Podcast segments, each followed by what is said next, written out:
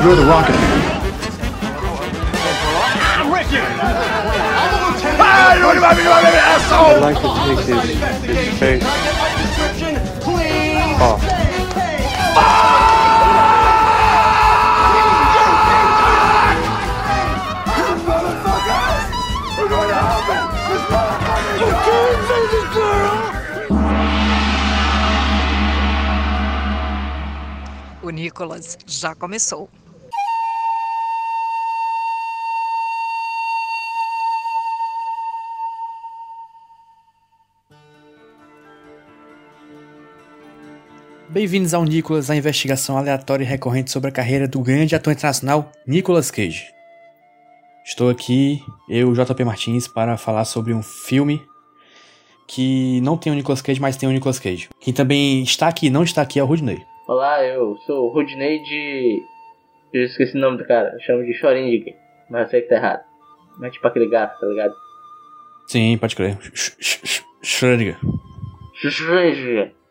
Rudney que demorou 50 minutos para aparecer. Tá todo mundo puto com ele hoje. Também está aqui puto PJ Brandão. Eu, eu tô gravando diretamente do ônibus, porque eu tô indo pra casa do Rudinei dar um sabaco nele, cara. Ih, rapaz, então essa gravação vai ser demorada pra caramba, hein? Que da Messejana vai pra Catuba chão. Pior, cara, eu tô em Iguatu, tô no interior. É mais longe ainda. Talvez seja mais perto, sabe? Se duvidar. Que também, e quem também tá aqui, que não está puto só porque não tem lugar de fala, é o nosso convidado PH. Peraí, no, peraí, Olá. nosso convidado Rafael Carmo. Exato, é porque PH é o, né, é o outro mais São famoso. muitos Né? PHs na internet na Tem podosfera. o PH cara. Santos, PH Carmo, PH do sangue. Tem vários. PH do ácido. Temos aqui PJ, JP, PH e Rudinei. O time, Dream Team. Time de peso. Pois é, é, o filme aqui é uma confusão, então vamos deixar um. Vamos falar dele depois, que agora vamos falar do Cage Fact, que é um fato sobre a vida de Nicolas Cage, curiosidades, só porque a gente é curioso e, sei lá, Nicolas Cage é muito louco. PJ, o que, que você manda aí? Sim, vamos lá, gente. Voc- Vocês lembram que eu falei num- há um tempo atrás de um Cage Fact? Eu acho que foi meu último Cage Fact, o mais, mais recente que eu falei, sobre o casamento do Nicolas Cage, que durou um total de quatro dias, né? Vocês lembram disso? Sim. com a maquiadora Erika Koike. E aparentemente Nicolas Cage não não se sentiu muito bem com a separação. O Nicolas Cage afoga as mágoas como? Gastando muito dinheiro? Talvez. Mas ele, como todos nós, ele sabe como afogar as mágoas. E ele foi pra um karaokê, meu amigo. E ele afogou as mágoas cantando a plenos pulmões Purple Rain, do Prince. Acho legal porque ele não foi somente é, ele não, foi, ele não fez isso somente uma vez, foi maravilhoso. Ele fez duas vezes. Eu tô olhando aqui pro site, tenho mais amigos, do, tenho mais discos que amigos. E é legal porque tem duas matérias sobre isso. A primeira é Nicolas Cage afoga as mágoas com Prince no karaokê. E é muito bom ah, o vídeo que tem, eu vou mandar pra vocês ouvirem daqui a pouco. Mas eu gosto particularmente do nome da segunda matéria, que é Nicolas Cage continua berrando nos karaokês por aí. E esse berrando é em caps lock. é muito bom, muito bom. Quem Eu nunca? já vi esse vídeo, é incrível. Eu gosto muito porque as pessoas dizem que as pessoas, quando cantam com muita intensidade, elas cantam a plenos pulmões, né? Eu acho que ele tá cantando, tipo, com pulmões, fígado, pâncreas, baço, sabe? Porque é muito, é muito visceral, bicho. Muito visceral. Cantando com apêndice. Com as tripas, com a pinta. É o Corey Taylor cantando Prince. Ai, cara. é o Sleep Nicholas. Bem, esse é o meu Cage Fact. Nicolas Cage se afoga, afoga suas mágoas por meio do karaokê. Quem quiser ouvir, vai lá no post do nicolas.iradex.net. Prestigie o trabalho de JP Martins, o posteiro mais posteiro do Nicolas aqui. Até porque ele é o único que faz os posts. E venha rir junto com a gente. Vem comigo. Bora viajar. Venha rir e chorar junto de Nicolas Cage.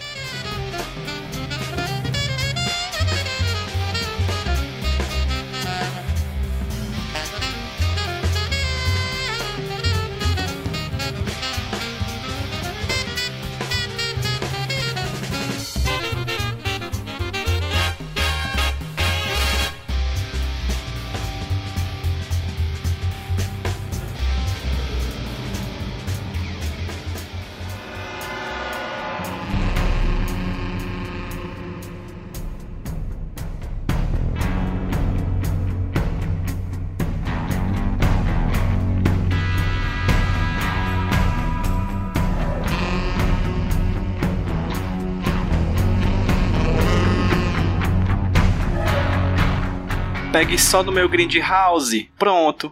Pronto. Acabou-se. Pronto. Minha pomba. Meu machete. Ponto. Pegue, os- pegue só no meu Dodge Challenge 69. Pronto. Acabou. Acabou-se. meu Death Proof. Minha metralhadora na perna. Ah, ô besteira. Já, já começou, já começou o bloco faz tempo, já começou o bloco que faz tempo. E é, só isso aqui já foi a sinopse do filme. Pegue só na minha pinta derretendo. Pronto. Nossa, Que nojo. Macho, que nojo desse filme. Puta que pariu. Gente, pra quem não entendeu, a gente tá falando de Grindhouse, que na verdade não é um filme, são dois filmes e trailers no meio. É, os filmes são Planeta, Pelo é, preço de um, de como 2007. diz no Os filmes são de Planeta Terror, de Robert Rodrigues e A Prova de Morte de Quintino Tarantino. E também temos no meio trailers falsos, dirigidos por Robert Rodrigues, Eli Roth, Edgar Wright e Rob Zombie. O Edgar Wright me pegou muito de surpresa. É o Don't. Você percebe que todos os Ah, atores do Edgar Wright estão nesse trailer. Aham. E tem edição banha Edgar Wright, né? Sim, sim. Sim, mas vamos, vamos por partes. Só. como diria Jack Stripador, porque o nome Grindhouse era um, é como o pessoal chamava os filmes de exploitation, né? Que tinha o Black Exploitation, Sexploitation, não sei o que Exploitation. Eles juntavam todos no- nesse, nesse, nesse esquema Grindhouse, que era o, o nome dos cinemas que passavam isso, né? E eles continuavam a passar. Não, é uma, uma sessão dupla de filmes. Que é um negócio que não, não, que só não faz sentido pra gente daqui, mas nos Estados Unidos o pessoal entendeu a ideia, mais ou menos. E tanto que aqui não lançaram esses filmes juntos, né?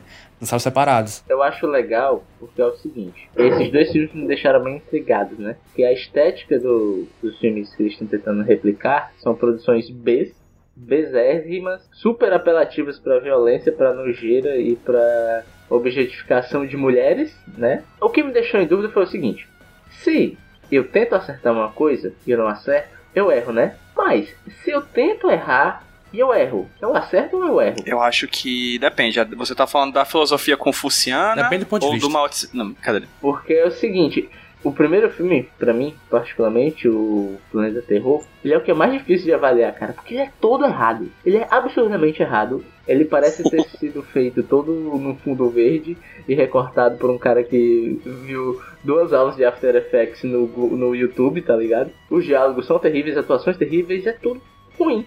Só que é tudo propositalmente ruim. Então como é que eu avalio um filme que tem por objetivo ser ruim e ele consegue ser ruim? Entendeu? É um acerto, então. Quando você multiplica dois números negativos, vira positivo. Exato. Justíssimo. Pronto. Pra mim, Boa, tá aí. cinema é antes de muita coisa proposta. Se você tem uma proposta e você realiza essa proposta e o público aceita essa proposta, eu acho que tá tudo certo. Eu vou falar uma coisa aqui. Pra mim, esses dois filmes tecnicamente são perfeitos assim. Tecnicamente falando, a partir de suas propostas assim.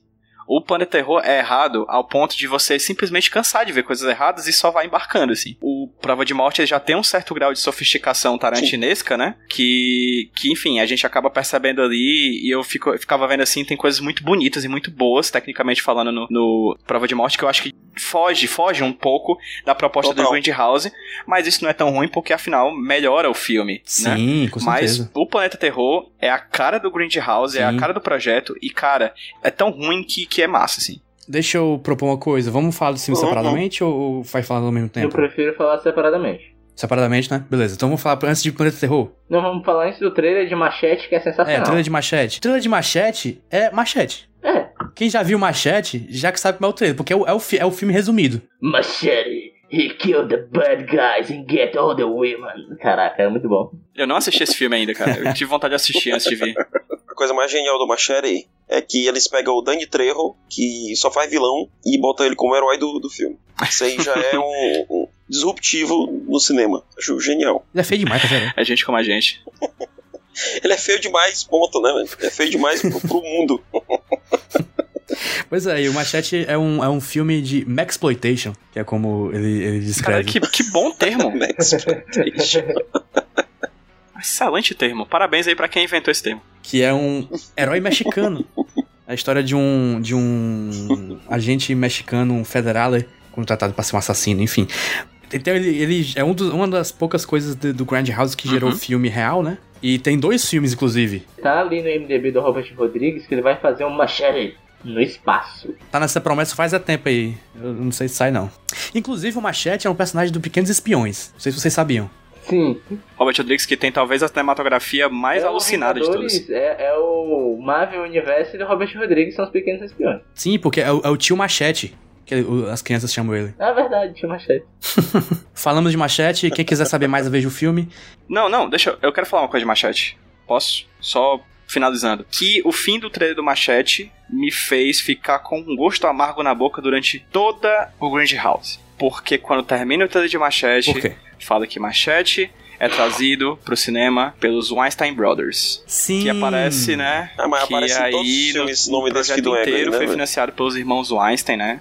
Entre eles, o o Weinstein, que é Uhum. o grande abusador lá. Eu não vou Uhum. lembrar o primeiro nome dele. Harvey. Harvey Weinstein. Parece como produtor executivo de todos os projetos. Quase todos os filmes do Tarantino foram produzidos por ele, né? Uma das primeiras pessoas que acusou o Harvey Weinstein de, de abuso foi a Rosie McGowan, que é a principal do, do Planeta Terror. O que foi bem escroto pra ela, cara, Exato. que ele, ele abusou dela, né? Ela acusou ele e ela foi meio que limada de Hollywood por um tempo. Foi posta na geladeira por causa disso, sabe? Tinha uns boatos que ela ia fazer a Red Sonja e tal. Isso me deixou mal, assim. Logo de cara, assim, eu disse, porra, bicho, eu vou assistir esse projeto, vou, vou curtir a parte técnica, mas acho que é uma coisa que tem que ser pontuada, assim. É um projeto que tá envolto em muita coisa, né? Infelizmente. Uhum. E eu, eu, assim, assim que, que apareceu o nome deles, eu falei assim, rapaz, é, é curioso como é o nome dele relacionado a uns filmes que tem a objetificação de mulher como, Como ponto principal, né? Como parte, importante, do filme. até. É. Enfim. Dirty Money de, de Hollywood. Pois é. Mas vamos falar aqui, Planeta Terror, uma sinopsezinha. É...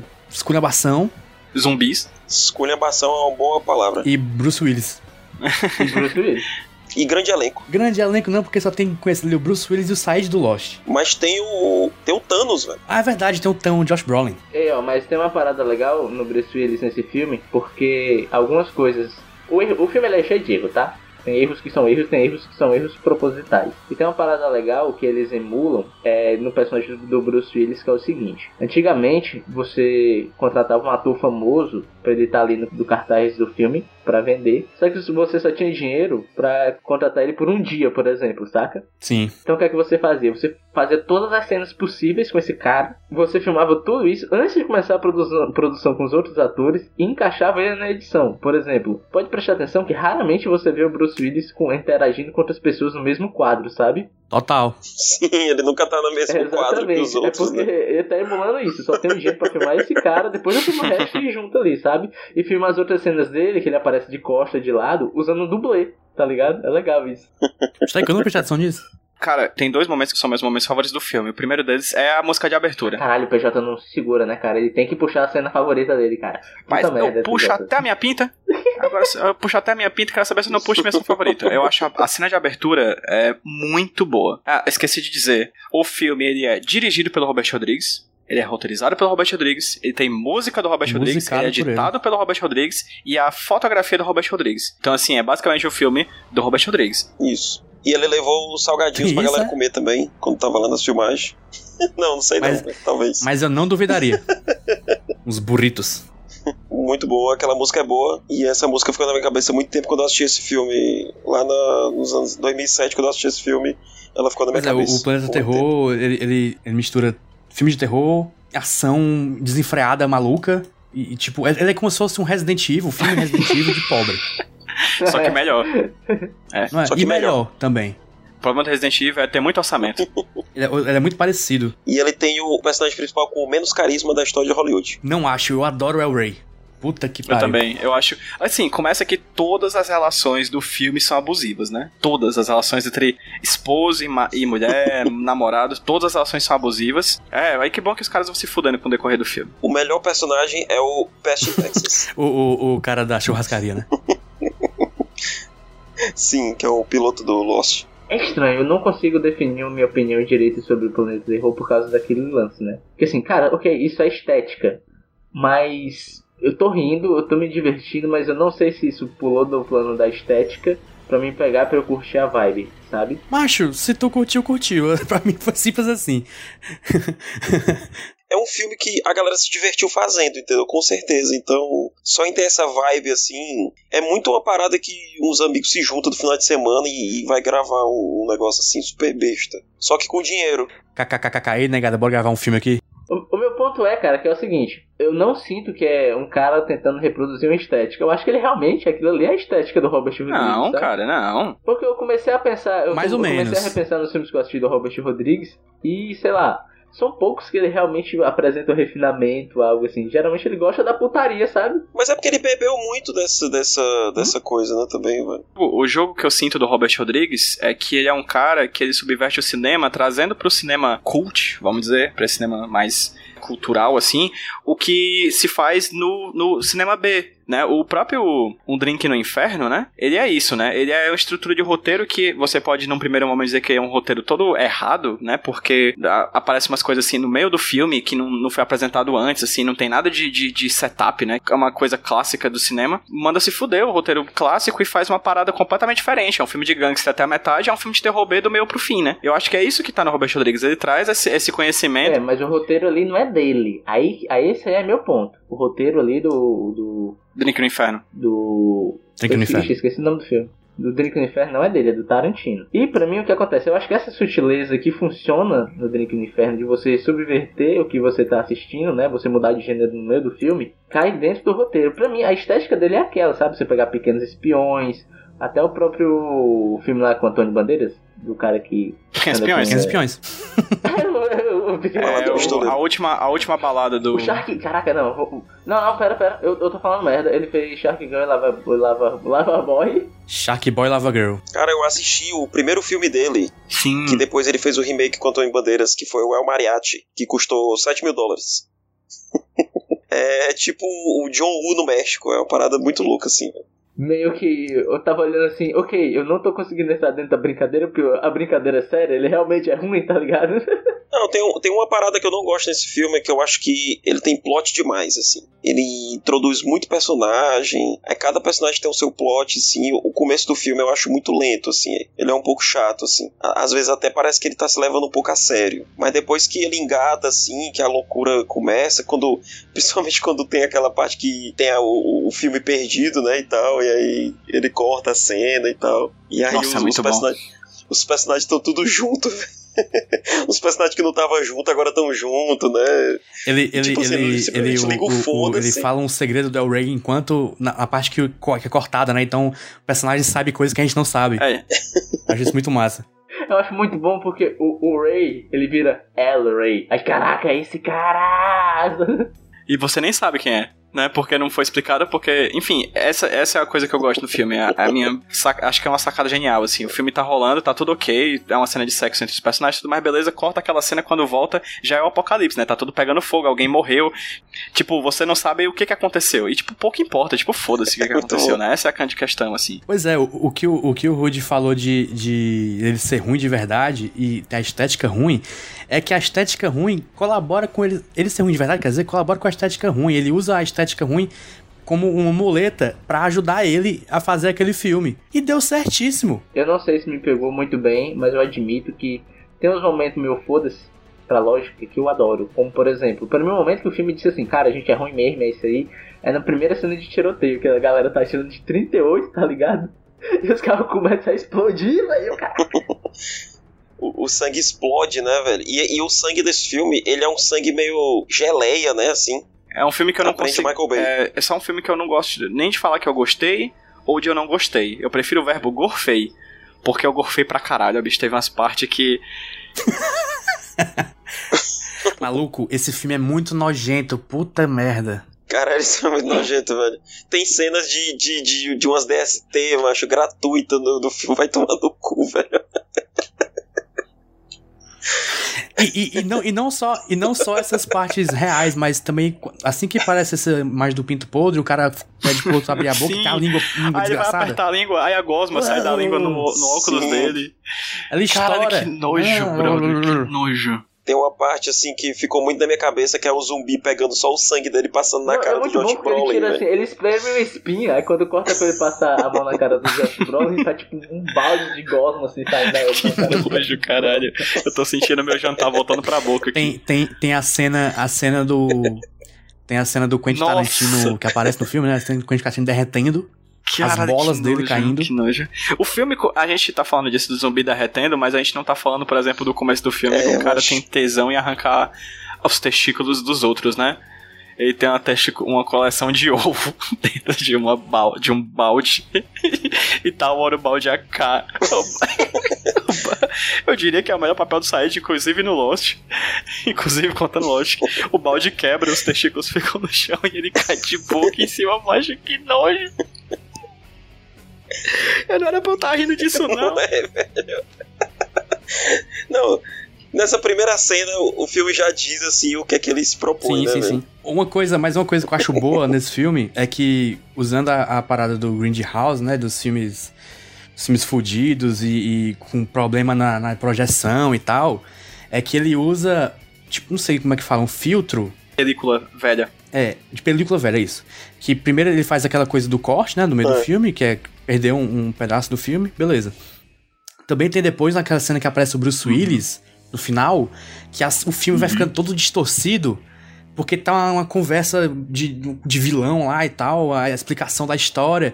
Aí o filme fica todo distorcido, verde, e depois ele volta normal de novo quando acaba aquela cena. Eu acho muito massa, muito, muito massa essa cena. Tem umas horas que é, tipo assim, as horas mais de terror, né? Ele dá tipo uma distorcida na imagem, né, e tal. E, e isso, isso é uma coisa que o Tarantino não fez no filme dele, que eu achei que, que ele podia ter feito melhor.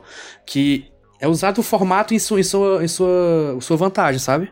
Já que tá, já que estamos fazendo essa, essa desgraceira aqui, vamos, vamos, vamos usar isso do melhor jeito possível. Ele brinca um pouco com isso no Prova de Morte, porque na primeira metade do filme o é riscado, né? O coisa é, é tipo um filme mal feito. Na segunda não tem mais isso. Acho que é como se fosse a primeira metade do filme fosse um tempo um pouco mais antigo e a, e a segunda metade do filme, que é outro filme, basicamente, né? Inclusive outro gênero, basicamente. É, Uhum. Ele já mexe com, com um filme mais novo, entre aspas. Inclusive, gente, pontuar aqui, é a primeira vez que eu vejo a prova de morte dentro do Grindhouse, porque a prova de morte é diferente quando ele tá fora do Grindhouse.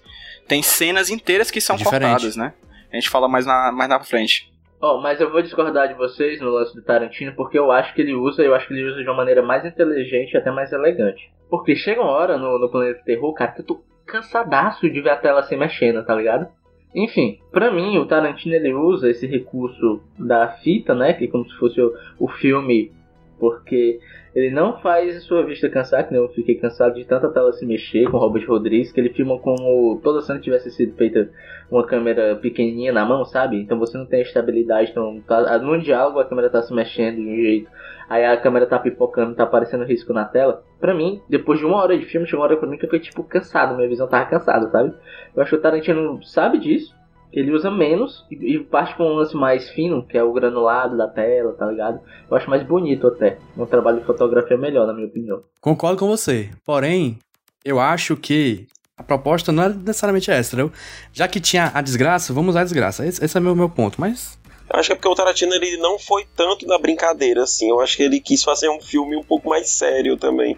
Pois é, eu sinto que o Robert Rodrigues, ele apenas replica a estética, sabe? E o Tarantino, ele usa a estética em favor dele, tá ligado? Tem essa sensação nas duas formas que os caras abordaram a proposta da, da estética ruim, entre aspas, a estética B, a estética mais pobre, entre aspas, aqui tudo. acho o contrário. Eu acho que a gente não falou ainda de uma das coisas mais fantásticas, que é a Rose McGowan com a perna de metralhadora com lança-granadas. Que não explica nada, né? Simplesmente o cara enfia lá a a metralhadora e fala, eu fiz isso aqui pra você. e aí a mulher consegue controlar a arma com a mente dela.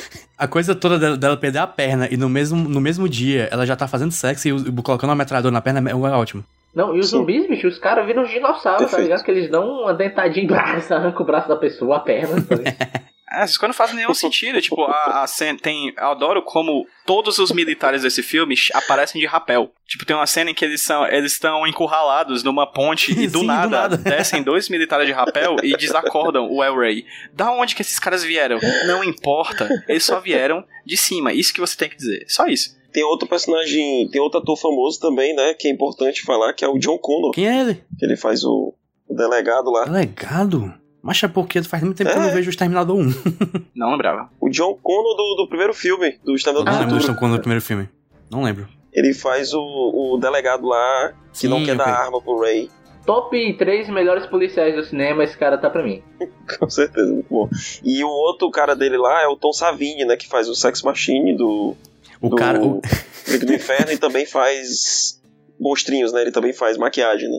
Ele é um cara famoso por fazer maquiagem em Hollywood. Sim. É o, ca- é o cara que no Dick do Inferno tem uma, uma, um- uma, uma arma no pinto, né? A petralhadora. Muito bom.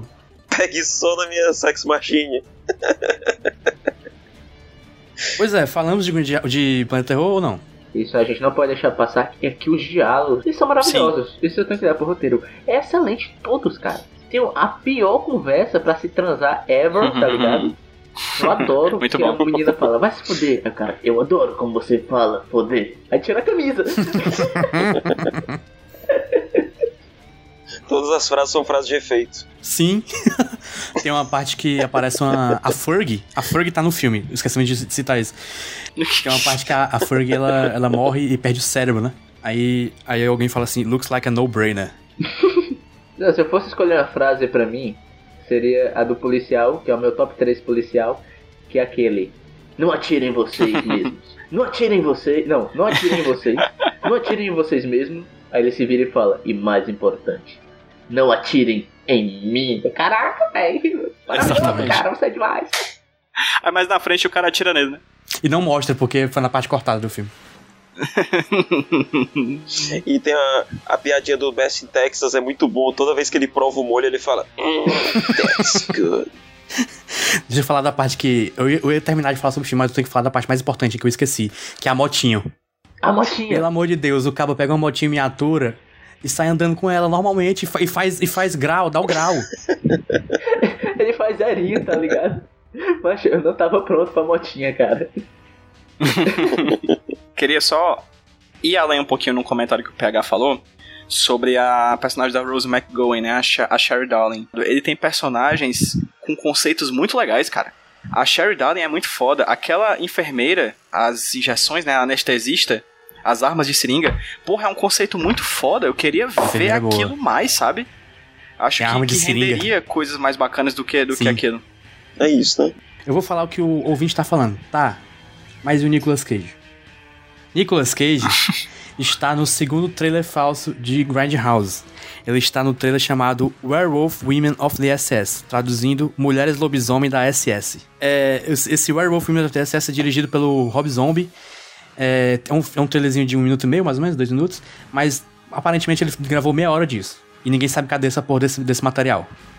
Maravilhoso. Olha aí. O JP é legal, porque o Nicolas Cage fez essa participaçãozinha no 0800. Foi, o PH me falou disso ontem. Pessoa humilde. Ele foi ajudar os Brod, os Brod, no caso, o, o Rob Zombie. Vou falar da sinopse do, fi- do sinopse do, do filme, entre aspas. É... é um projeto nazista, desses de, de, de tipo Overlord, né? Pra quem vive Overlord, manja, que, aqueles projetos científicos nazistas, que eles Uhum. chamam as lobas. Como é que é? As lobas de. uma cidade alemã. Que são duas mulheres que elas vão fazer alguma coisa e vão controlar o- a ciência nazista, não sei. E, e tem um lobisomem com elas. Eu acho que elas vão transformar as mulheres em lobisomens. E aí elas subvertem, tomam conta do, do projeto e começam a transformar os nazistas em lobisomens. E no meio disso aparecem vários peitos. É basicamente peito, peito, peito. E peitos com pelos. Às vezes tem peito com pelos também. O Robson falou que ele queria fazer ou um filme de mulher na cadeia ou um filme de nazista. Ele fez um filme de nazista porque é mais fácil. E aí entra Nicolas Cage. e a cena, e vamos falar a cena de Nicolas Cage. Nicolas Cage tá aqui interpretando o vilão clássico do cinema antigo, Fu Manchu. um warlord chinês que não faz sentido ele estar naquele contexto dos nazistas. É tipo um mandarim, né, velho? Mas a, a- a fala Ele- dele, a interpretação, ele, ele colocou todo o, amor dele na- naquelas pequenas cenas que ele aparece. Pois é. Aí tá lá o Nicolas Cage com o seu bigode Fumanchu, que, vem, que tem um nome derivado desse personagem. E ele grita o que que ele grita? This is my Mecha, é isso? Aham. E ri. E, e grita do jeito mais Nicolas Cage possível. 10 de 10. 10 de 10. Sim. Sim, total. Eu coloquei aqui é, na minha anotação: 3 segundos de Nicolas Cage com 100% de Nicolas Cage. 100% de aproveitamento. É 100% de aproveitamento. É 3 segundos, ganhou o jogo e foi embora. É tipo entrar nos 47 segundos do tempo, tempo e fazer dois gols, sabe? É massa porque eles sabem o poder do Nicolas Cage, porque no trailer eles vão apresentando o elenco, né? Fulano de tal, fulano de tal, aí dá Isso. uma pausa, aí mandam um E Nicolas Cage. Nicolas Cage. E grandão na tela assim, não o nome dele. Muito bom, vermelho, sangrando assim, muito bom, cara. Esse, esse, esse é, o, é o trailer mais doido que tem do- do- dos, dos trailers todos aí. E sim, infelizmente não tem mais muito mais o que falar sobre ele, mas já já a gente toca mais um assunto do Nicolas Cage. Cara, eu, eu fico imaginando, porque tipo, tem, tem umas cenas, tem muita cena, tem uniforme de nazista, tem carro antigo. É, é- é- os caras vão muito longe pra fazer uma piada, velho. Ele tem mais cenas, só que nunca lançou. Mas isso é tipo a gente com muito dinheiro. A gente vai fazer umas paradas loucas que nem essa. Pois é. É tipo a pessoa assim, ah, vamos fazer um podcast sobre Nicolas Cage, bora, né? Mesma coisa. É, só que no caso, se a gente tivesse dinheiro, a gente botava. A gente tinha microfone bom. Tipo isso.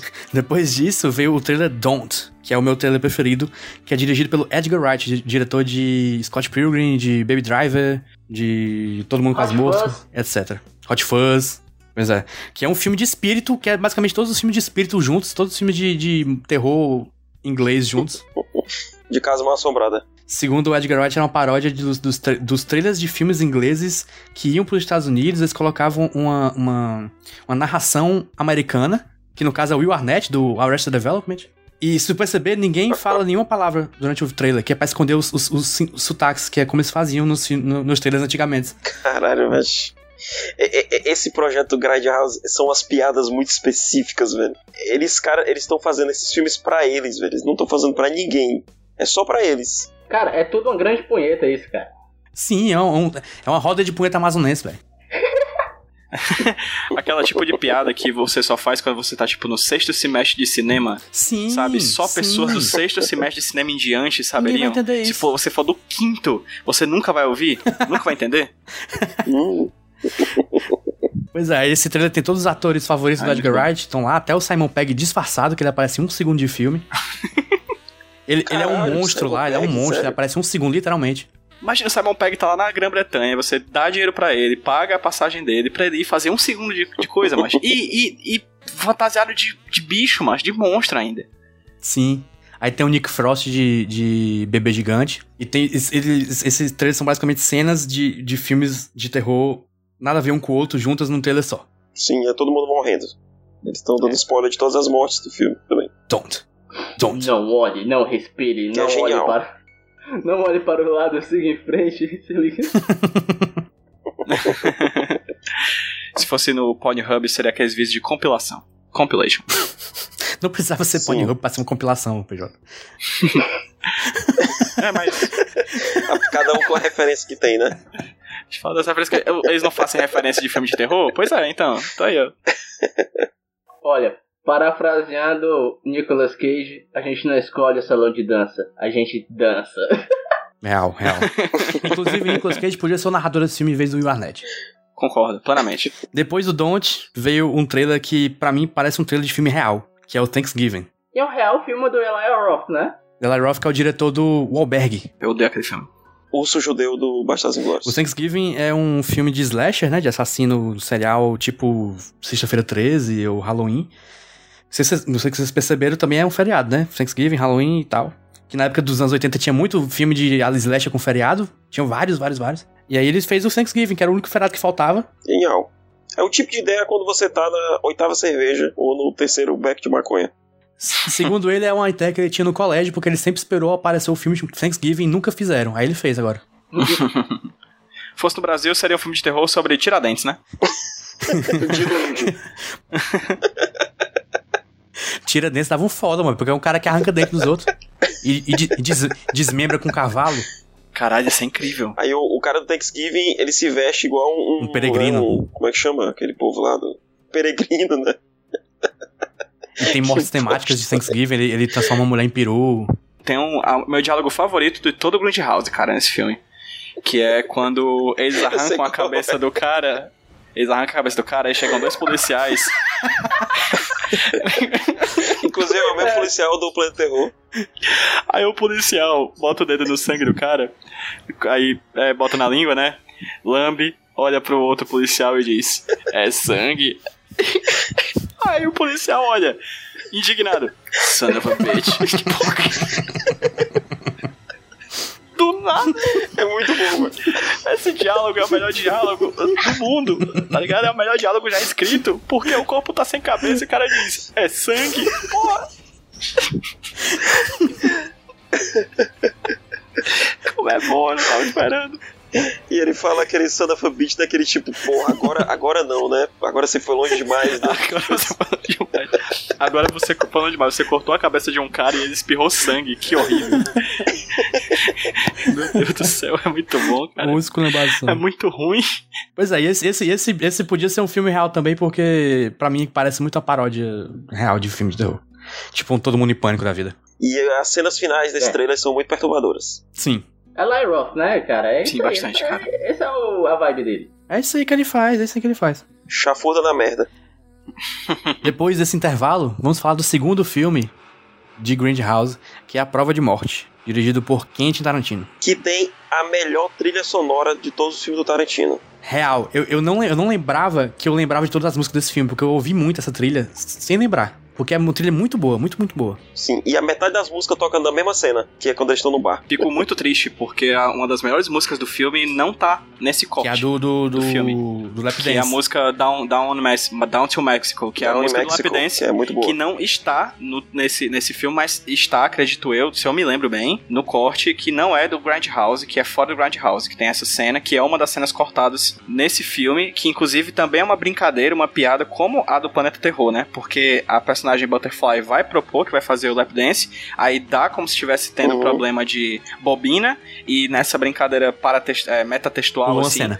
quando eles voltam com a bobina, já pulou a cena, né? Já não tem mais essa cena, que é a cena, uma das cenas mais Sim, esperadas do sim. filme, né? Porque ele faz todo um, um suspense sobre o que vai rolar, né? Desde o começo do filme eles ficam dizendo, né? Ganhou um senhor lap dance, hein, cara? Pra quem viu aí, pra quem não viu, né? Sim, tem no, tem no YouTube aí. Muito Linda de verdade, boa. é uma cena realmente muito boa. Sim. É, eu queria falar que, que desde o começo do filme você já percebe que é um filme do Tarantino. Por quê? Porque tem uma mulher com os pés pra cima, o homem tem um Exato. fetiche, É o Photoshop. É, eu tava dizendo que é mais um podofilme do Tarantino. mais um pôr do filme, verdade. E já começa com trilha top também. E logo, logo já já já tem diálogos bizarros sem, sem sentido. Diálogos para um caralho.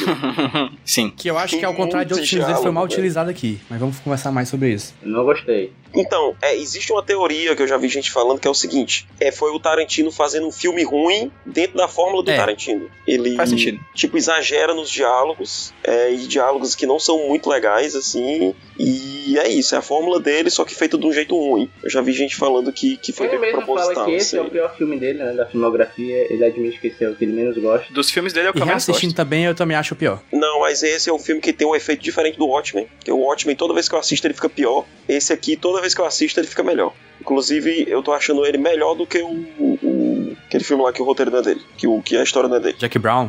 Jack Brown é Jack bom pra caralho, velho. Esse filme aqui, em contrário do, do, do Planeta Terror, ele é, ele é filmado de um jeito mais autêntico, né? Tipo, ele tenta emular filmes bons da época em vez de filmes ruins da época, né? E só que é estranho quando você percebe que eles estão num- hoje em dia. Eles estão em 2007 e não e não tão nos anos 70, porque elas se vestem como os personagens dos anos 70, mas ele do nada tá mandando mensagem no Nokiazinho tijolão. É uma parada meio Tarantino, né? Eu gosto Também, que Ele disso. dá uma misturada nas coisas, né? E ele é- tem dois estilos, né, de filme. O primeiro é tipo um slasher. Uhum. É serial killer, né? É, de serial killer, né? Slash. Então que a arma do cara é o carro, que é genial, Isso é também é um massa. conceito muito bom. E o personagem é muito foda. Eu queria muito mais ver desse personagem, que é o Stuntman Mike. Kurt Russell. É, que é um assassino de mulheres, né?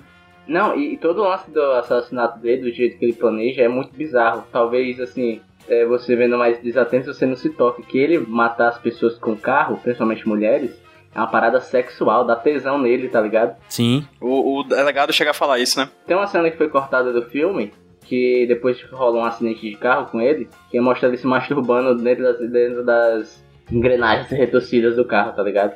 Nossa. Caralho.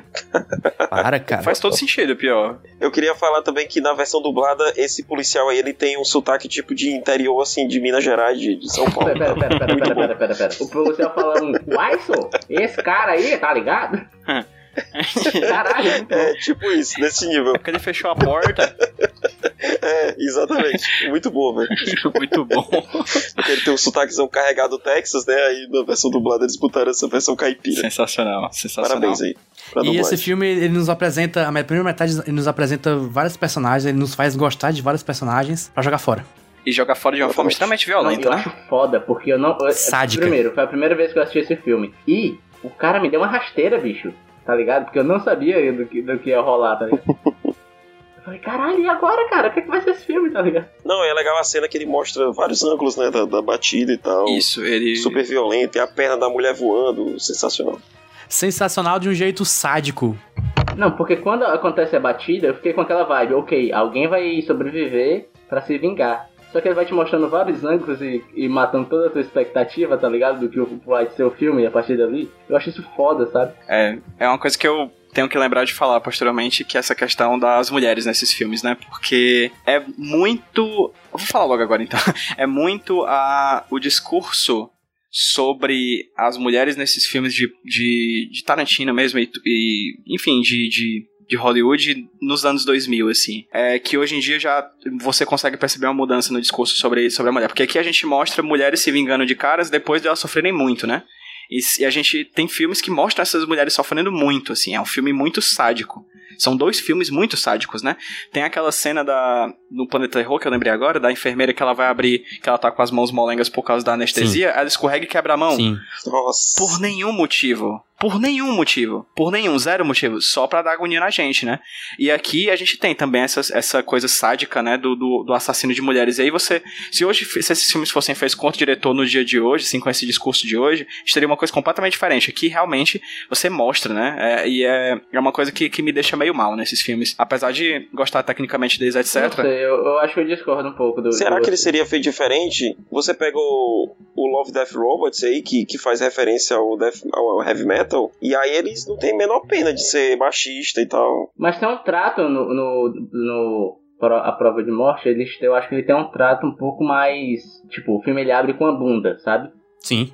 Uma pessoa com calcinha. Mas eu acho que é diferente do Planeta Terror, se a gente for comparar os dois. Que, por exemplo, tem uma cena da Fergie que ela vai pegar um negócio dentro do carro, que a câmera dá aquela andadinha pra esquerda pra mostrar ela empinando a bunda, sabe? Aí nesse filme abre com, a- com uma mulher de calcinha andando pela casa, você vê ela empinando a bunda, mas a sensação que não dá é que o diretor tá olhando e falando: Olha só essa gostosa, cara! Não, ele tá tipo, essa pessoa tá em casa, ela, ela tá vivendo a vida dela e assim, ela tá de calcinha dentro de casa, tá ligado? Eu acho que o, o Tarantino ele filma de uma forma mais assim. mais erótica e menos Isso, pornô. é. É que sofisticado, que cara. É isso, sofisticado, mas não deixa de ser objetificador, entendeu? Até porque o- a, a base do filme é você fazer as mulheres sofrer, né? Ali. Assim, na moral, o, o que a gente tá falando aqui, mas é todo mundo homem, tá? Se tiver alguma mulher Isso, escutando e quiser, que tenha visto e quiser comentar, por, Por favor. Quando eu fui falar assim pra minha esposa assistir esse filme, né? Ela é super feminista, eu falei assim, ó. Esse filme aqui, ele é muito machista e muito feminista ao mesmo tempo. ele tem ele tem umas paradas super machistas, mas ele tem uma parada empodera- empoderadora que é muito massa também. E ela terminou o filme assim, vibrando, velho. A primeira parte do filme é pra gente ter raiva do Stuntman Mike. A segunda é pra gente gozar dele morrendo. E Isso. não, e é legal porque na segunda parte ele tá, tipo, muito ridículo, né, velho? Na primeira ele é todo Stuntman Mike, ele é todo fodão e tal. E Na segunda parte ele chora feito um Russell. bebê. Patético, patético. Sim, ele, ele fica patético, é muito bom, velho. É muito desprendimento, assim, do personagem, velho. Quase um hater de internet exposto. Exatamente, é tipo isso mesmo. É só pra dizer que existe esse, existe esse corte, como eu falei, do Grindhouse, mas fora desse corte, no filme separado do projeto Grindhouse, tem uma cena gigante linkando a primeira parte do filme e a segunda. Aquela cena que ele tá tirando foto das mulheres, Sim. lembra? Enquanto em off tem a voz do delegado falando que é uma coisa sexual, não sei o que, não sei o que, não sei Uhum. o que. Pois é, ali é um resumo do que tem no filme separado. Em separado, aquela cena dele tirando fotografias, na verdade, é uma grande cena de seis minutos dele stalkeando as meninas em preto e branco. É tudo preto e branco. Não lembro disso. Eu vi essa versão aí. Tem no YouTube essa cena, inclusive, bota lá Black, White, Aham. Death Proof, que você vai encontrar só essa cena. São seis minutos em preto e branco dele stalkeando todas elas. E aí, quando corta a cena delas, que, que vai pra cena das meninas, que salvo engano já pula pra aquela cena em que elas estão dialogando no, no bar.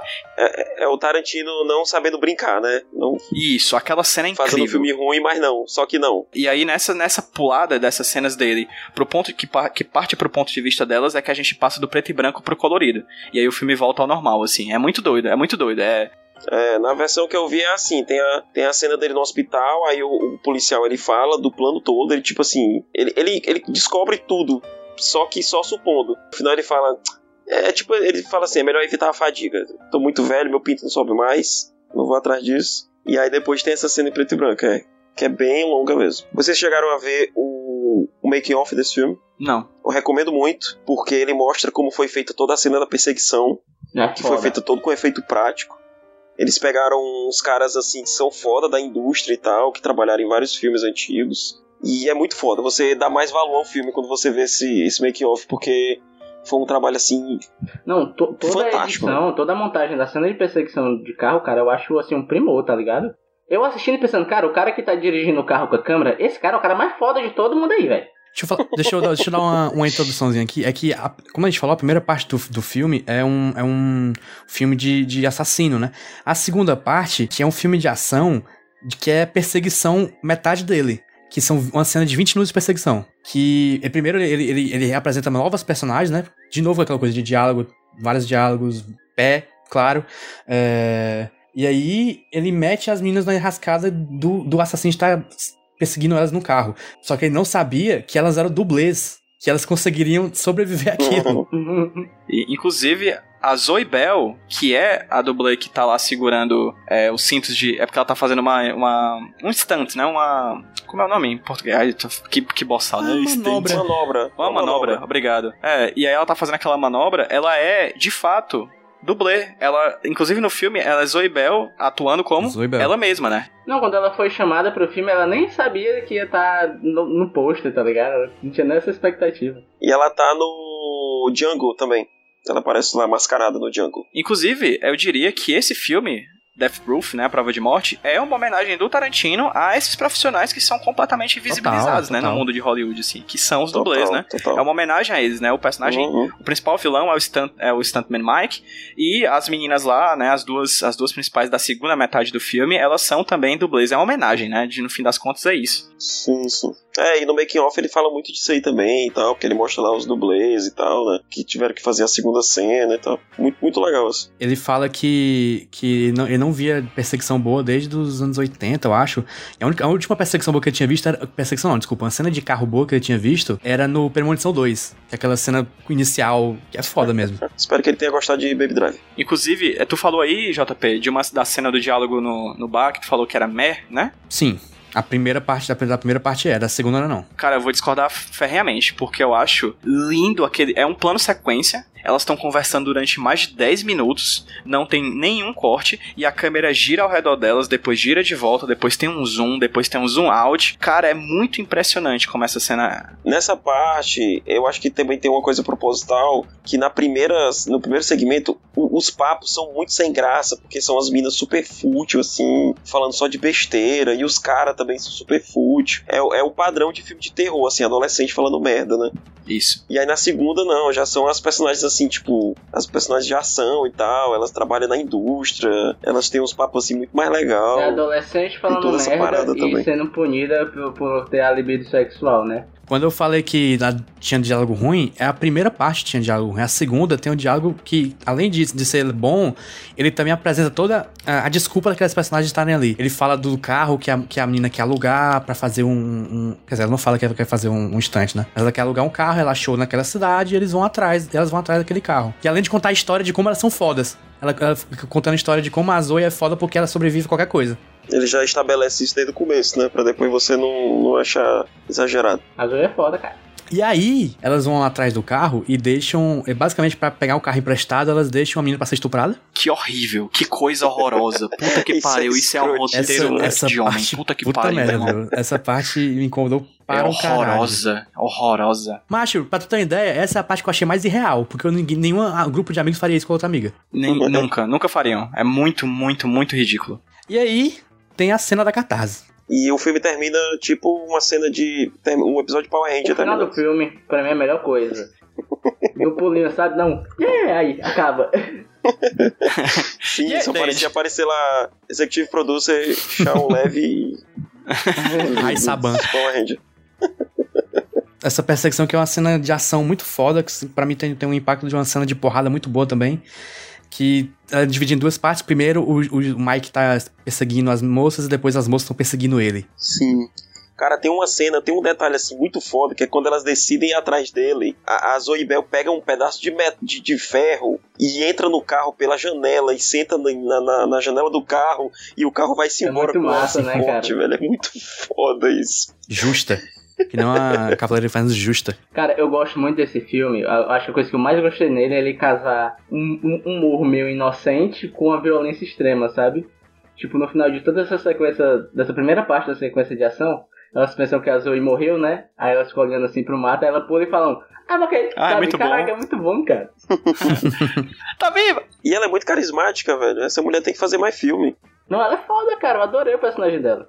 E nessas horas que eu pago pau aí pro Tarantino, que é o meu diretor favorito, eu sou esse clichê humano mesmo. Tipo assim, é a primeira vez que o cara filma esse tipo de coisa e sai perfeito, velho. É muito foda, velho. Eles citam, cara, naquele diálogo do bar, Gone in 60 seconds. Pode crer. 60 segundos. Aí ainda fala que não é aquele da Angelina Jolie, que também tem Nicolas Cage, por sinal. Sim. Então foi o mais perto que Nicolas Cage chegou nesse filme. Top 10 melhores citações de Nicolas Cage. Nicolas Cage daria um bom Stuntman Mike. Era essa parte que eu queria Inclusive. chegar. Grindhouse só tem Nicolas Cage um pedaço, mas eu acho que poderia ter Nicolas Cage vários pedaços. Quem mais você acha que ele poderia interpretar ali em, em, em Grindhouse? Eu acho que ele podia ser o Stuntman Mike, podia ser o narrador do Don't, podia ser... Quem mais? O assassino. É o Ray. A Cherry Darling. Poderia Podia ser. ser aquele médico bizarro. Apesar de que o Josh Brolin tá dando medo, viu? Nossa, é, é pior que o Thanos. Podia ser aquele policial que, que dá morro com, com, com revólver. Vocês leram a parada do teste do Josh Brolin pra fazer um dos fracos não tem vez? Não. Que ele pediu pro Robert Rodrigues filmar o teste dele, né? Pro casting. Aí então basicamente o teste dele foi filmado pelo Robert Rodrigues, dirigido pelo Tarantino, com a câmera de meio milhão de dólares, tá ligado? Caraca. Que filmaram com as câmeras que eles estavam usando pra filmar o filme e filmaram o teste dele. Sabe nem brincar. Friends in High Places. Apelação, viu, mas Aquele cara que vai fazer um currículo e faz um currículo assim com After Effects, assim. Animação, né? É, Isso. exatamente. holográfico. Abre, abre o negócio, aí sai uma holografia do cara. Oi, tudo bem? Eu trabalhei, não sei onde. E é isso. É isto. Vamos agora. A gente falou de tanta coisa, mas ainda tem que falar os Cage Moments. Uhum. Que não tem Nick Cage. Caralho, é não mesmo, tem né? Nicolas Cage. Mas tem muita coisa de Nicolas Cage sem ser Nicolas Cage. mas tem muito Cage Moment. Que poderia ter sido ele. Nossa, o, o overacting do Kurt Russell é muito Nicolas Cage aquilo ali, cara. É demais. A melhor cena do Grand House dita aí pelo PJ, que é o, o, o policial falando This is blood, you want to son of a bitch. Acho que o, o Nicolas Cage faria um bom son of a bitch nessa cena. Tem uma cena boa do trailer de Machete, que é o, é o padre falando assim: Deus tem misericórdia, eu não. E atira na cabeça do cara. Sim, muito bom. Eu acho que é o meu diálogo preferido, que assim, é um casal sem química, então o Nicolas Cage seria perfeito. Que é quando o El Ray fala pra Sherry, né? Por favor, fique forte. Aí ela olha pra ele e fala, fique. Aí ele, yeah, baby, fique. Caraca, mano. Caralho, Tem uma bicho. parte na, na parte final do, do Prova de Morte, que é aquela menina que tá dirigindo, perseguindo o stunt, o Stuntman Mike, grita assim, tipo, é, eu sou a filha da puta com mais tesão nessa, nessa estrada. Muito bom. E fala também assim, ah, você sabe que eu não posso sair daqui sem bater nessa bunda. Sim. Gente, vamos pra nota? É o seguinte, eu quero nota do pacote, tá bom? Que f... Vai, PH, tá rindo o quê? É que ele gosta de pacotes, por isso que o nome dele é PH Pacotes. Eu vou dar minha nota logo. É, Eu dou pra nota do pacote 9. Eu gostei muito. É foda, porque muita coisa nesse filme me incomoda. A parte misógina me incomoda pra caralho. Só que eles equilibram com a porra da, do êxtase da morte das pessoas ruins que eu, eu não consigo não gostar muito disso. É... E também toda a parte estética me agrada muito. Toda aquela coisa de, de terror antigo, filme ruim, eu gosto tanto disso, cara. Eu, era- antes de eu ver esse filme, eu era muito obcecado por esse filme, mesmo de ver por causa dos trailers falsos. E toda a parte de refazer coisa antiga, então por isso 9 pra mim. Nicolas Cage eu dou 8, porque ele é um- ele 10 na cena dele, porém apareceu só em uma cena de 3 segundos, então eu não consigo dar 10. É, Rudney, Minha nota, cara, como eu disse, é meio difícil. Eu tendo a gostar mais da segunda parte do segundo filme. Eu acho que é um filme que ele se utiliza da estética de uma forma melhor, não só copiando uma estética que é ruim por si só, sabe? Mas o Planeta Terror, cara, é um filme muito ambíguo pra mim, porque eu desgosto de quase tudo nele, mas eu também gosto muito. Eu rio pra caralho nessa porra. A cena da motinha é um ápice no cinema mundial, sabe? De verdade. Uhum. Então, é, os trailers eu acho todos excelentes. Tem a parte da misoginia, tá ligado? Que muito eu sinto que se joga a culpa em cima da estética. Não, os filmes antigamente, Red House, se utilizavam dessa apelação, sabe? Só que eu, sabe, cara, pra mim não, não compensa, pra mim, entendeu? Mas como o JP falou, tem a, a catarse é boa. Você, como ele falou, a gente goza vendo o cara morrendo e sendo totalmente desconstruído como aquela, aquela aquele ser é, a prova de morte. Olha só, falei o nome do filme. Eu acho muito bom isso, cara. Então, cara, é muito difícil. Eu acho que vou dar um. Somando tudo, dividindo tudo aqui, fazendo uma regra de 3, eu acho que vou dar um 7,5 pra tudo. Justíssimo. Justo. Pois é, eu gostei e não gostei. É, é- é exatamente essa a minha opinião. Semi gostou. Gorfou. Gorfou. E nosso Nicolas Cage. Nota como Nicolas Cage, primeiro, tem muitos, tem muitos Nicolas Cage sem ser Nicolas Cage nos filmes, tá ligado? Mas a cena dele, as 3 segundinhos de cena, ele é o Drogba entrando pra meter 3 gols na final da Eurocopa, da Eurocopa não, da Champions League. Então, pra mim, é 10, cara. 13 minutinhos valeram muito. Minutos não, segundos. Segundos. PJ. Ou seja, é quase um sexo. Que sexo ligeiro. PH, fala sua nota do filme como um todo. É difícil dar nota pra esse tipo de filme porque é- ele é mais uma piada do que um filme. Então, é, é- é como falaram no começo, é difícil saber quando é que ele tá sendo ruim de propósito, quando é que ele tá sendo ruim sem ser de propósito. Mas, assim, como conjunto da obra, como homenagem, e tem coisas muito boas, tem umas paradas meio ruins, assim, tem essa questão da objetificação, que é um problema. Mas o Tarantino mostra que ele tá ciente disso, porque na segunda parte do filme ele subverte totalmente isso, né? Então, sei lá, velho. Acho que vou dar um 8, assim, um 8 sincero. Oito do coração. 8 do coração. Aquela nota ali que não tem coragem de ser muito grande, mas nem muito E nota baixo. pro Nicolas Cage. Nicolas Cage é. Acho que é 10, porque em 3 segundos eles souberam, como falamos aqui, foi 100% de aproveitamento em 3 segundos e souberam aproveitar totalmente. É, então acho que aproveitaram muito bem do, do pouco que teve, então pra mim é Nicolas Cage, a nota é 10. Não tinha como ser diferente. PH, suas notas. PH? Desculpa, PJ. Porra, JP, até tu, Eu acabei cara. de, eu acabei de luizar aqui. Desculpa, gente. Sim, eu dei nota pra cada segmento. Pro Planeta Terror, eu dou nota 8. Pro, pros trailers, né? Juntando todos os trailers, dou nota 7,5. E pro A Prova de Morte, eu dou nota 8,5. Que no final das contas dá 8, tudo. Então, pro Projeto Grindhouse, eu dou nota 8, certo? Certo. É, é, eu, eu gosto de tudo técnico do filme. Tudo, tudo. Dos- de todos os filmes, de todos os trailers, tecnicamente eu acho todos eles muito bons. Todos, todos, todos, todos, todos. Eu acho que eu comprei toda a proposta. Ah, o que diminui todas as notas são as questões de misoginia, questões de roteiro, essas questões que, enfim, é, na época era a misoginia que, que, era, que era moda em Hollywood. Então, como projeto, total 8. E como Nicolas Cage, também acho que ele tá no 100%, mas acho que aparece muito pouco. Então, o Nicolas Cage dou nota 8, não por causa dele, mas por causa de Hollywood, que mais uma vez não sabe aproveitar Nicolas Cage, ainda mais quando ele faz uma pontinha de graça. Ou seja, não estavam nem gastando pra ele estar ali. Podia ter usado mais, entendeu? Pagaram nem o salgado do menino. Culpa do Harvey Weinstein. Eu acho que todo mundo devia tirar dois pontos por causa do Harvey Weinstein. Pois é. Então é isso. 8 do filme e 8 pro Nicolas Cage. Tô fazendo as contas. O Harvey Weinstein estaria muito bem se ele estivesse num carro e várias mulheres chegassem de carro e espancassem ele até a morte. Eu acho totalmente válido. Contas feitas, média são. Média do filme como todo, 8.1. Acho justíssimo. Justo, justo. Tira esses dois pontos aí pelo Harvey Weinstein. Justo. E nota do Nicolas Cage, 9. Que eu também acho justo. É, tá, nada contra. É o 9 do otimismo. É o 9... 9 da alegria. Nova 9 do trabalho cara. bem feito. É o 9 pelo Uber que ele pegou pra poder filmar aquela cena. Inclusive, se o, o. Se o Prova de Morte fosse feito hoje em dia, o Stanley Mike seria o Uber Mike. Sim, total. Com certeza, com certeza. 99 Mike, né? 9 da- 99 Caralho, é Mike. verdade, o- os Uber Bolsonaro. O McFly. Então, Mike Fire. Antes, antes, antes de, antes de pular o bloco, só queria dizer que eu queria muito Grad House 2. Ah, eu não sei se eu quero. Eu, eu queria um Grindhouse 2, mas explorando outro tipo de filme, sem ser terror. pronto, também, também. Sim, total, total.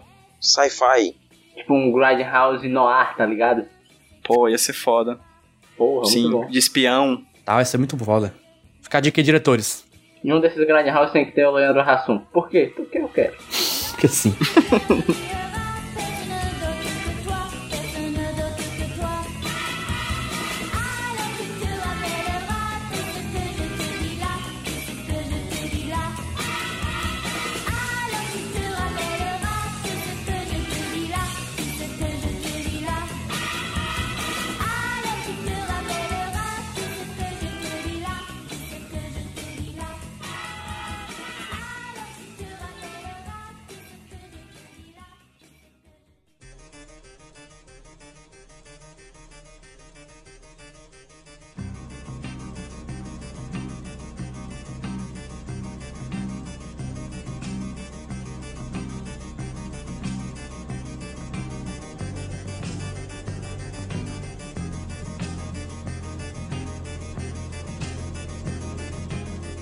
Voltamos e agora, como é de tradição, vamos falar agora de uma coisa só porque tem Cage no meio. Que é o momento em que falamos de qualquer coisa que seja relacionada ao Nicolas Cage. Porque não, não satisfeitos apenas com filmes e fatos, queremos variedade, queremos toda a nuance de Nicolas Cage. Rudney, o que, que você tem aí? Cara, é o seguinte, eu vou trazer um episódio de uma série, uma série que eu gosto muito. E é um episódio que eu gosto muito, e melhor ainda, é um episódio que você pode ver sem ter assistido as outras temporadas da série, apesar dela ser curta e ter dois episódios só. A série, no caso, é o Master of None. Ok. Boa série, gosto muito. Eu vi a primeira Gosto temporada e sim. adoro. Dizem que é bom, nunca vi. Cara, é muito bom. Tem um episódio, vou indicar um episódio específico na segunda temporada que se chama New York, I Love You. Esse episódio é muito legal porque ele tira o foco do, do núcleo protagonista e vai te mostrando pequenas histórias de pessoas em Nova York, sabe? Esse episódio é muito bom, velho. É, cara, excelente. Lembrei Tem a dele. história do taxista, tem a história do almoço que é surda. E é o seguinte, todas as pessoas nesse episódio, elas estão convergindo para um cinema, para assistir um filme chamado Castle of the Death, se eu não me engano. E é um filme que tem um grande elenco e o ator principal desse filme é nada mais nada menos que Nicolas Cage. Então, um- não é um tanto spoiler, mas no final tudo vai convergir pra galera assistir esse filme do Nicolas Cage.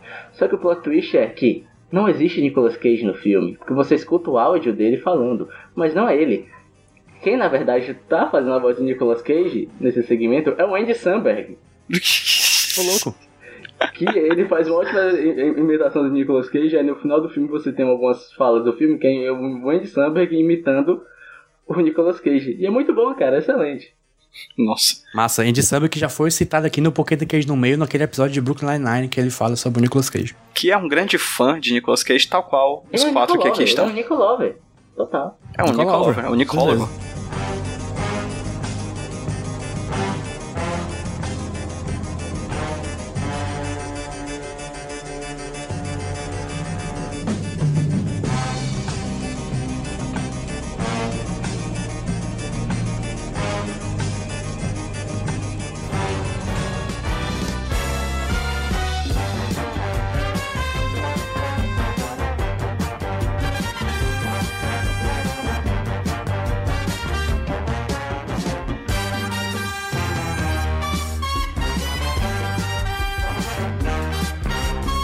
E agora vem a parte mais importante, que é o sorteio. Mas antes do sorteio do próximo filme, vamos fazer nossos jabazinhos.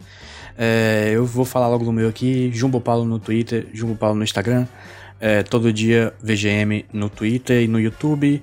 Hum, que mais? Leia a porra do, do post, porque eu faço esta merda. Coloca até o que não precisa. É isso aí, PJ. HQ Sem Roteiro no Instagram, no Facebook e no Twitter. E quem quiser me seguir no Twitter pra ouvir minhas besteiras sobre política e me ver irritando, porque é isso que eu faço. Arroba Pedro PJ Brandão. E eu queria aqui me desculpar pela rudinez. Rude, não é que fala? Rudeza. Não, que fala? Rudineza? Eu fui grosso agora. Eu não sei, eu não sei como é o adjetivo. Eu fui grosso agora, desculpa, gente. Você que chegou agora, foi mal. Rudinei, Tá bom, muito simples, Roberto. Não, Roberto não, cara. Arroba Rudilone, me segue no Twitter e é isso aí. E eu vou fazer o papel do JP agora e dizer pra você escutar as outras coisas que a Ripa produz, brother. Tem muita coisa, cara. total. Pior, viu? Esqueci. Pior. Tem um Eradox, tem um HQ sem roteiro, tem o Mercúrio Retrógrado que tá morto, mas vai voltar. Mas vive. vive bem. Tem o Primeiro Segundos do Mackenzie, que é talvez um podcast mais lindo que tem aqui, que ele é bonito, a voz do Mackenzie é excelente, o texto do Mackenzie é excelente. E o Mackenzie é uma pessoa fofa que dá vontade de abraçar ele. Só que você tem que ir lá pra Massachusetts pra poder abraçar. E é isso aí. Tem aos 30, meu Deus, aos 30. Sete Reinos, que finalmente acabou, depois Game of Thrones terminou. Mas vai voltar, eu acho ainda aí. Eu acho que o Caio não vai deixar Sete Reinos morrer. Vai voltar, vai O voltar. que? O Game of Thrones ou Sete Reinos? Sete Reis, foda-se Game of Thrones, que morra. Isso, boa. E tem mais a, a série de textos aí pra você ler, pra você consumir todo o conteúdo desse site, que tem muita coisa cara. Vai lá. Que não falta é coisa pra você ver lá naquele site. Sabe o que, é que não falta também, JP, que eu esqueci? Hum, Conteúdo nas redes do Podcast Nicolas. Segue, segue a gente lá no twitter.com barra podcastnicolas e no instagram.com barra podcastnicolas, porque a rede social do Mark Zuckerberg vai acabar a qualquer instante e a gente não quer estar por lá. o que Também. não falta é besteira pra você ler naquele Twitter do, do podcast Nicolas. Pensa na besteira. Se você gosta, se você gosta de uma É besteira, ideal. Mas se você gostar muito da besteira, cara, marca um amiguinho, por favor, traz uma ouvinte pra nós. Dá tanto trabalho, cara. Rafael Carmo. Olá, estou lá no Instagram como Rafael DFG, Rafael com PH no lugar do F. E eu faço parte lá do Cosmonerd. Escrevo lá, normalmente escrevo. Às vezes eu dou uma de youtuber lá também e decepciono meus pais lá como youtuber às vezes.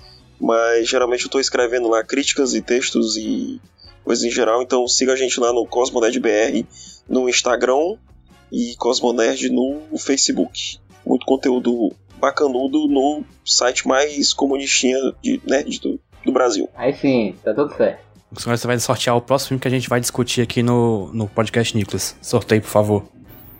Muito, muito. Um momento muito importante da minha a vida. maior responsabilidade que você já teve na sua vida. Com certeza. Generate. Deu. Puta, que número merda, hein? 17. Ih, Puta merda. Deixa eu ver. Ih, Já já, foi. foi. já foi.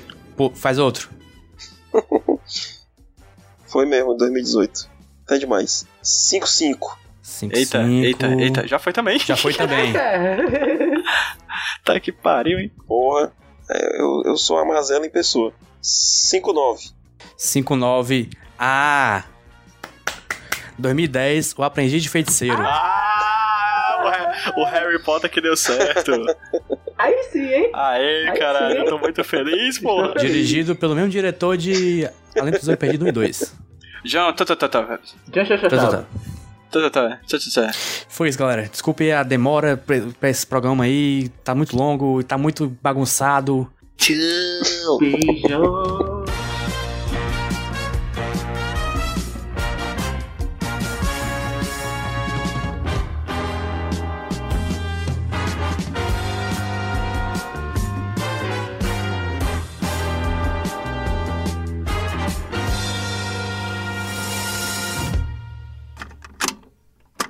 sou o Rudinei e eu editei esse podcast. Eu sou o JP e eu sonorizei ele. Você pode ajudar o Nicolas compartilhando com seus amigos. E dando 5 estrelinhas no iTunes. Ajuda a gente, por favor. Deixe o seu recado depois do bip. Tchau!